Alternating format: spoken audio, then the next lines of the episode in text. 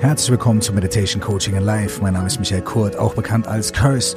Und herzlich willkommen zu dieser Folge, die den wunderschönen Titel trägt, wie du Magie im langweiligen Alltag findest. Viel Spaß dabei.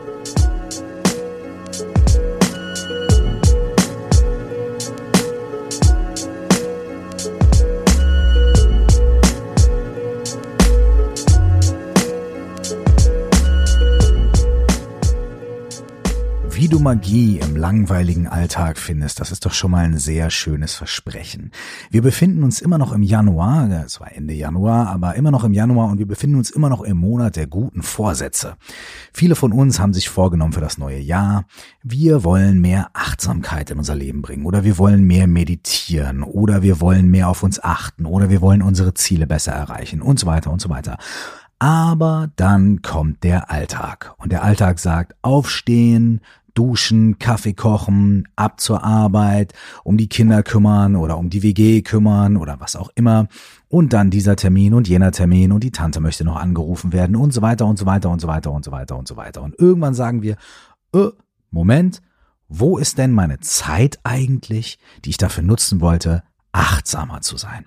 Wo ist denn eigentlich der Moment, den ich dafür nutzen wollte, zu meditieren?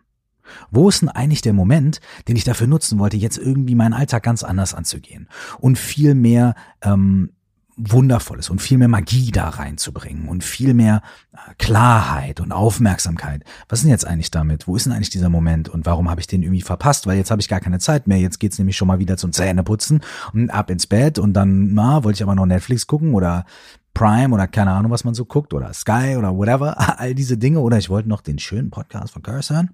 Und schon ist der Tag irgendwie vorbei und wir haben ganz viel gemacht und es war irgendwie auch okay und es war aber auch stressig.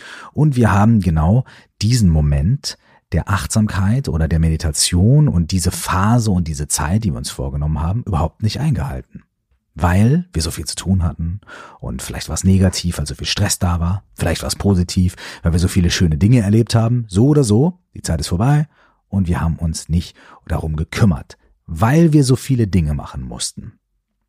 Tja, gibt es irgendjemand von euch, der das kennt? Ja, nein, vielleicht? Ich kenne das auf jeden Fall.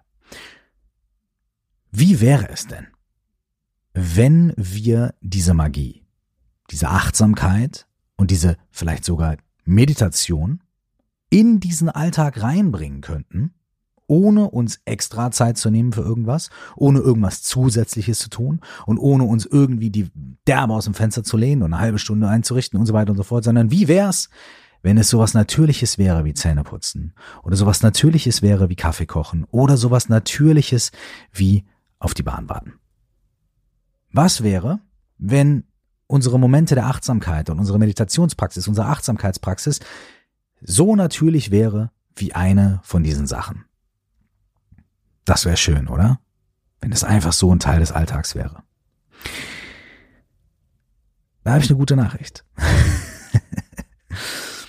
In meinem Buch Stell dir vor, du wachst auf, ähm, aus dem äh, die letzten drei Podcast-Folgen sich gespeist haben und auch diese Folge sich wieder speisen wird und auch noch die nächste, kommt die Methode OCHA. Und die Methode OCHA ist Achtsamkeitspraxis in den Alltag zu integrieren.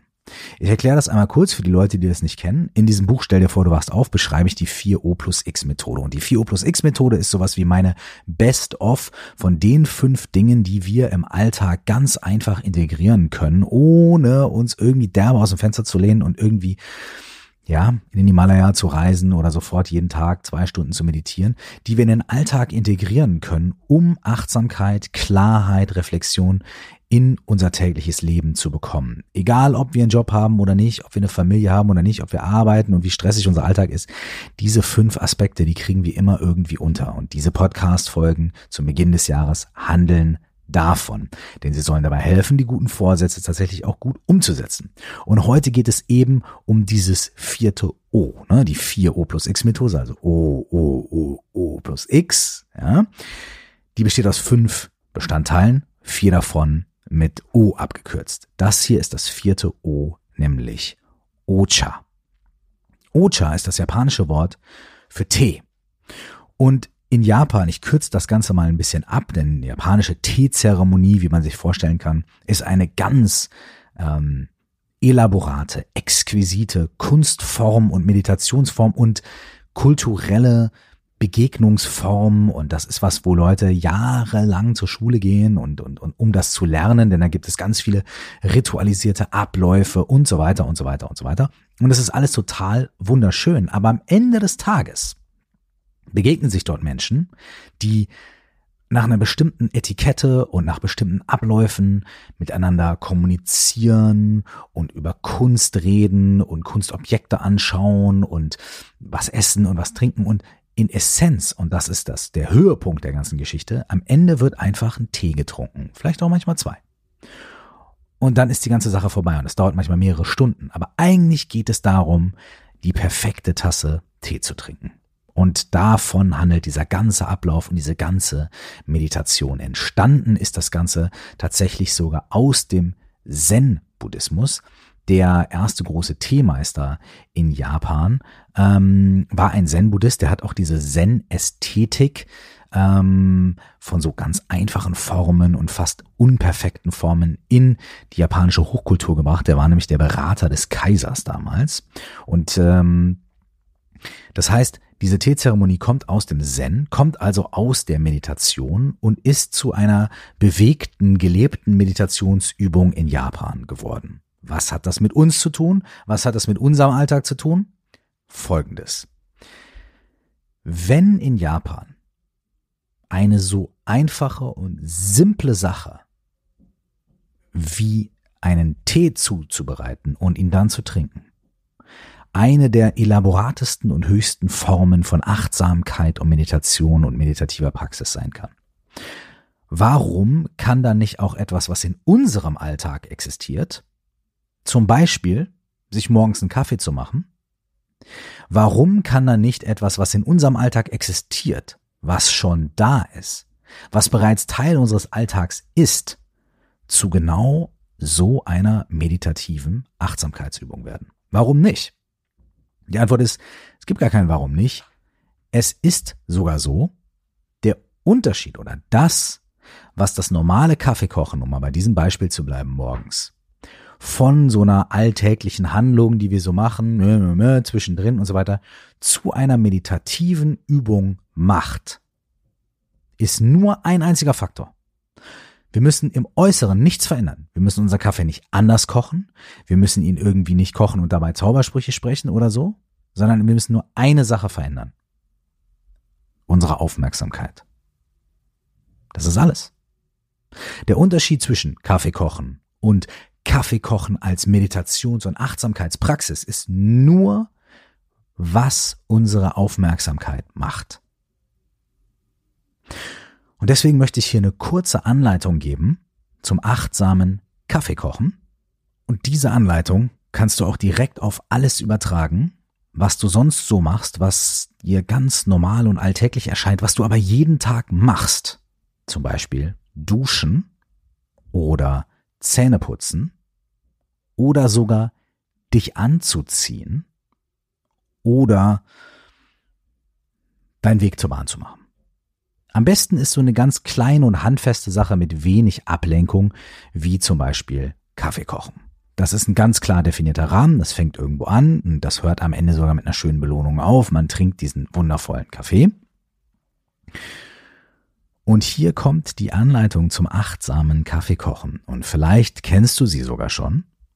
Und vielleicht wendest du sie sogar schon an. Vielleicht noch nicht. Dann viel Spaß jetzt dabei.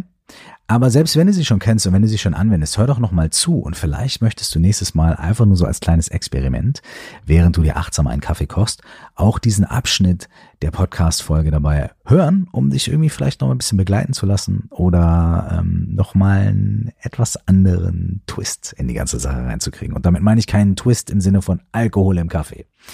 Das ist wieder eine andere Nummer. Dazu empfehle ich übrigens meine Podcast-Folge Achtsames Saufen. Ja, das gibt's wirklich. Es gibt's wirklich. Achtsames Essen gibt's und es gibt auch achtsames Trinken.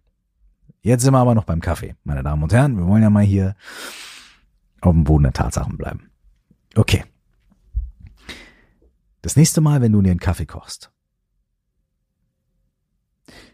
In dem Moment, in dem du dich dazu entscheidest, einen Kaffee zu kochen oder in dem Moment, in dem das in deiner täglichen Routine einfach auftaucht, entweder nachdem du im Bad warst oder bevor du ins Bad gehst oder wie dem auch sei, kann natürlich auch ein Tee sein. Ne? Wie gesagt, übertrag das bitte auf dein Ritual. Vielleicht ist es auch ein frischer Saft, den du dir machst oder was auch immer. Eine Schale mit Müsli. Whatever. Kaffee. Wir bleiben jetzt aber dabei. Ich glaube, ihr wisst, was ich meine.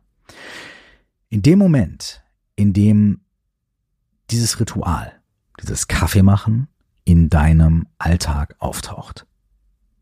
In dem Moment lenkt deine Aufmerksamkeit darauf, dass es jetzt anfängt. Ah, Kaffee. Okay. Und schon ist das, was dann als Automatismus abläuft normalerweise, eine Sache, die einen klaren Anfang, einen klaren Prozess und ein klares Ende hat. Schon ist ein großes Stück Achtsamkeit da drin und schon wird diese ganz alltägliche Sache zu etwas Besonderem. Nachdem du dir darüber im Klaren geworden bist, okay, jetzt wird Kaffee gemacht, dann geh an die Schublade oder an den Schrank, in der sich dein Kaffee befindet. Guck ganz genau hin, wo er steht. Wie sieht die Dose aus? Nimm sie in die Hand und fühl an deiner Hand, wie sich diese Dose Kaffee anfühlt. Dann öffnest du diese Dose spürst vielleicht oder die Verpackung, spürst vielleicht deine andere Hand, wie sie einen anderen Teil der Verpackung berührt. Vielleicht ist die Verpackung aus Papier. Du hältst sie in der einen Hand, deine andere Hand berührt den Verschluss, der ist vielleicht aus Plastik. Es sind zwei verschiedene, vielleicht sogar Temperaturen, zwei verschiedene Oberflächen, zwei verschiedene Wahrnehmungen. Und dann öffnest du das Gefäß, in dem dein Kaffee drin ist. Und wahrscheinlich kommt dir ein gewisser Geruch entgegen und nimm einfach wahr, wie dieser Geruch dir entgegenströmt, wie er sich vermischt mit den normalen Gerüchen, die du in deiner Küche oder in deinem Wohnzimmer, wo auch immer du bist, eh wahrnimmst. Und dann drehst du dich um oder bewegst dich mit deinem Körper in die Richtung deiner entweder Kaffeemaschine oder deines Kessels, auf dem das heiße Wasser kocht oder wie auch immer du dir deinen Kaffee zubereitest.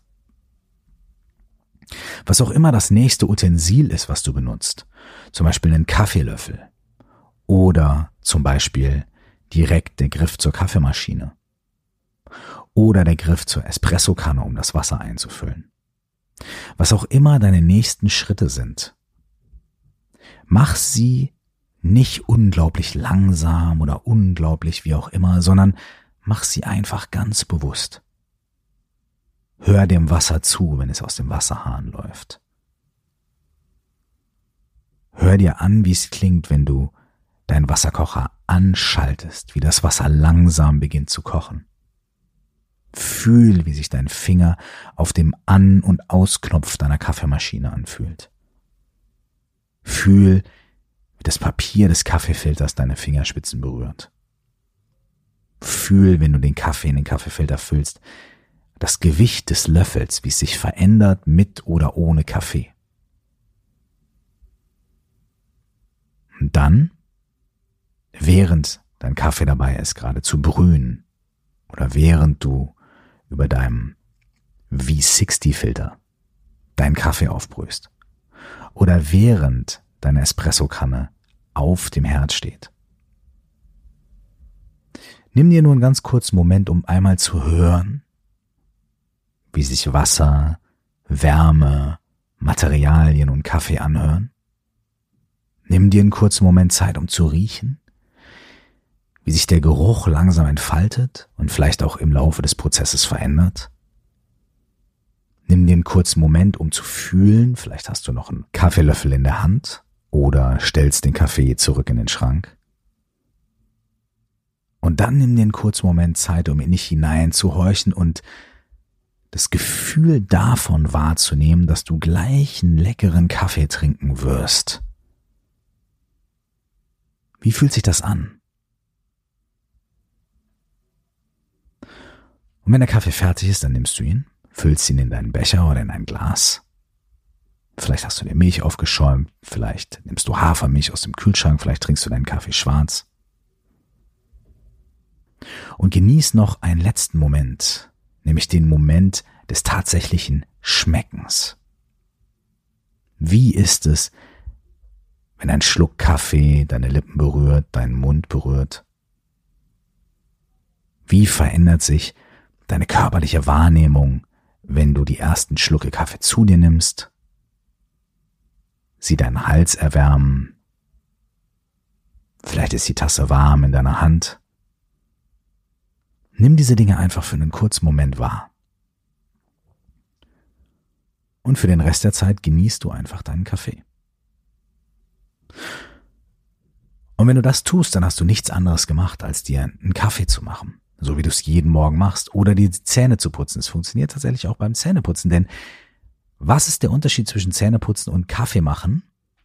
Was unsere Aufmerksamkeit angeht, ist es kein Unterschied. Ansonsten gibt es natürlich einen Unterschied, klar. Aber was die Aufmerksamkeit angeht, passiert das Gleiche. Genauso wie du dir achtsam einen Kaffee machen kannst, genauso kannst du darauf achten, kannst sagen, wie fühlt sich die Zahnbürste in meiner Hand an? Wie fühlt es sich wirklich an, jeden einzelnen Zahn zu massieren und zu putzen? Ich habe ähm, einige Leute getroffen, die gesagt haben, es fällt ihnen wahnsinnig, fanden das Ganze witzig mit dem Zähneputzen, es fiel ihnen aber wahnsinnig schwer, weil die das irgendwie so komisch fanden, achtsames Zähneputzen. Kann ich verstehen. Dann mach was, wo du nicht so sehr irgendwie vielleicht in deinem Kopf dir denkst, boah, das ist jetzt aber strange. Mach's mit Kaffee, mach's mit Tee, Mach es mit irgendeiner anderen Beschäftigung, die du machst. Oder mach es mit deinem Frühstücksbrot oder was auch immer sich für dich nicht komisch anfühlt, sondern was vielleicht für dich sogar eine gewisse Sinnlichkeit hat. Bei mir ist es tatsächlich manchmal das Duschen. Nicht, weil ich mich immer so sinnlich unter der Dusche räkele, aber weil die Empfindung davon, wie Wasser die Haut berührt und wie Wasser die Haut entlang läuft und das ist was, was wir normalerweise einfach so machen, und wir schrubben uns ab und hören dabei Radio und so weiter und so fort.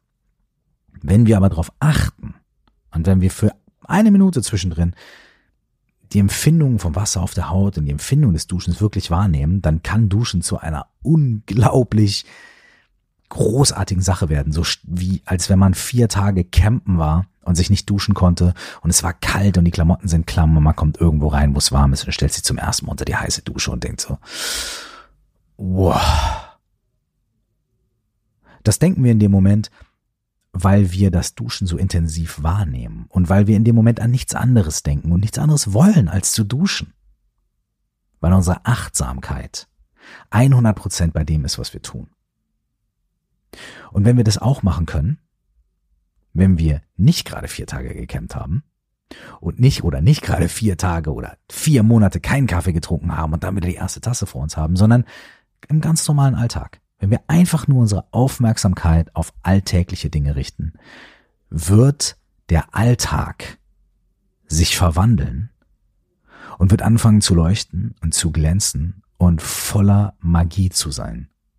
Garantiert. Viel Spaß beim Ausprobieren. Wir hören uns in der nächsten Woche wieder. Und bis dahin wünsche ich euch nur das aller, aller, allerbeste.